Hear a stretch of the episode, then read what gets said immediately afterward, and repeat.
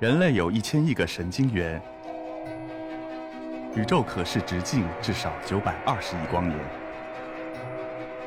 从无限小到无限大，在中科院 SELF 讲坛一起探索未知的世界。本节目由中科院 SELF 讲坛出品，喜但是它对我马拉雅们的人脸是独家播出。比较敏感的，它可以反射，可以被红外的摄像头采集到。但如果是照片或者是这个视频平板，它反射回来的照片是不一样的。那这里就两幅图片，一幅是可见光的 RGB 的图像，一幅呢就是红外光的这个图像。当然，红外光本来是看不到的，我们把它通过一些就是计算，把它这样的一个展示出来。所以这两幅图片可以看到，它是对同一个人脸同时采集的。如果是照片的话，它一定是有很大的差异的。所以通过这个差异性的计算，就可以把这个真实的人脸和这个照片分区分开。那像这个技术的话，我们已经用在像刚才的刷脸支付，我们的银行里面的刷脸取款，还有包括今天我们在华南理工大学各种各样的校园 e 银行，里面有很多刷脸购物的东西，它的设备上都有这样一个双目摄像头。那我们在内部的话做的话，也会做很多攻击，我们自己去攻击自己，比如通过这种挖眼睛、挖嘴巴这样的人脸照片，还有各种各样的人脸的面具、3D 模型，同时来进行测试，让我们的计算机能够真正的分辨是不是攻击的，还是一个真实的。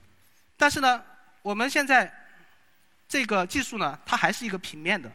我们最终要发展一个什么？就是一个三维的实时的生成人脸。我们采取叫结构光的技术，它同样是红外光，也同样有至少两个摄像头，一个是可见光摄像头，一个是红外光摄像头。但是这个光呢，跟刚才不一样，它是一个有结构的，比如说是二维的点阵，比如说有一万多个二维点阵，它可以同时投射到你的人脸上。因为这些光呢有结构，它经过空间的这个传输以后，到你的人脸，人脸是有深度的，经过反射之后，它会产生形变。那这个形变信息经过计算以后，就可以得到你的人脸的实时的 3D 模型。这个技术它可以精确的实现你的人脸 3D 建模，当然就可以分辨出你的人脸是平面的还是真实的。这个技术比如说可以用在实时的，我们通过一张照片就可以生成你的人脸模型，它的侧面、它的正面和它的顶部和底部啊都可以快速的实现。啊，很多娱乐化的应用里面也会用这样的技术。有了这些技术之后，我们基本上可以比较精精准的啊识别到一个人脸了。但是是不是这样就够呢？还远远不够的。我们的很多时候摄像机它是固定的角度，它并不能拍到你的人脸。那这个时候又怎么办呢？我们现在从一七年开始，我们在做这样一个技术，就是要跨境追踪，就是不同的摄像机，它可以把同一个人他的衣着、姿态、配饰啊这些都识别出来。然后仍然可以把你定位出来，这个技术非常实用。它如果用在抓逃上，可以更精准的通过少量的摄像机，就能把这样的一个目标人物检测出来。当然，它可以用在其他更多的地方。那比如说，我这里有一个例子，假如说一个女孩在公园里跑步，公园里在主干道上有一些摄像机，那么这些摄像机虽然在没有拍到人脸的情况下，它仍然可以把这个女孩的衣着和她的步态识别出来。然后对她进行轨迹的跟踪，啊，这就是我们的跨境追踪技术。那这个技术它可以用在什么地方呢？除了抓逃以外，它可以用在帮助走失儿童、走失的老人，可以实时的、快速的跟踪。这个技术还可以用在我们的商业里面，啊，待会儿我会举个例子。那我们这些人脸识别技术也好，还是行人识别技术也好，它都可以让我们比较精准的去识别了。但是呢，我们仍然在继续研究一些更前沿的技术，希望能够更加精准的去识别人。我们的目标是靠谱的识别人。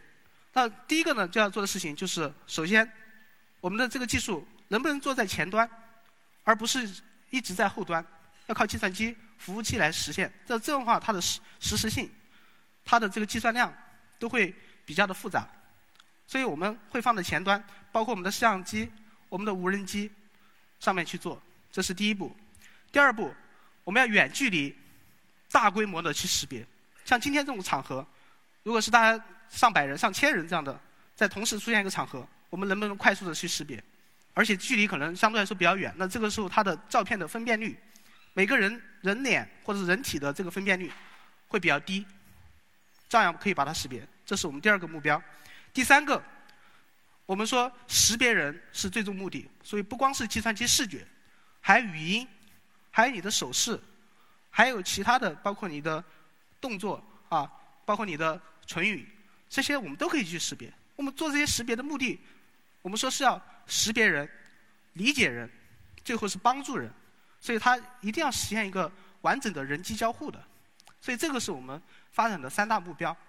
那这里呢，我就简单的用三个视频来展现我们这三大目标的这个发展。第一个，这是今年比较热门的一个科幻电影《头号玩家》，相信大家都很多人都看过了。那么这里面就是用无人机直接快速的、准确的锁定目标。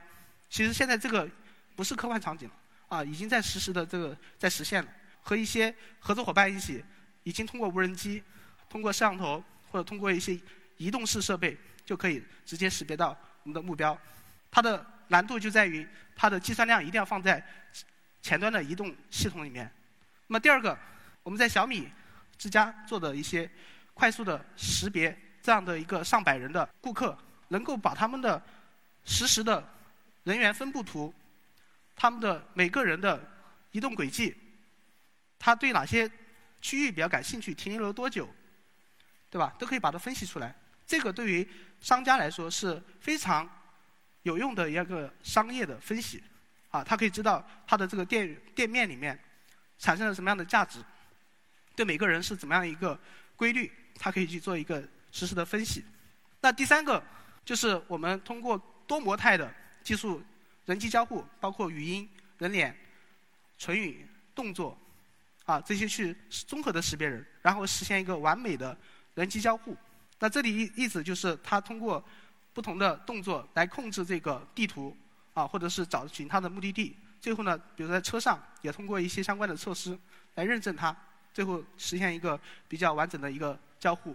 那这三个技术目标达到了之后呢，我们就可以最终实现一个靠谱的识别人的这样的一个目的。所以最后，我想以一个啊卡斯帕罗夫，相信大家都不太陌生，他是最近写了本新书，叫做。深度思考里面提到，人工智能是这样一个被我们最终呢会被这样的一个技术这个超越甚至取代啊，这些是我们社会里面正在发生的这样一个必然的趋势。但是我们不应该害怕，我们应该努力的去面对，应该去努力的和它协作，最后达到一个新的一个高度。这个才是我们应该去积极的思考和这样的一个处理的一个态度。我们相信，在座的各位也会在人工智能领域发挥你们的聪明才智，来做到更多更好的新的事物。好的，我的分享到此结束，谢谢大家。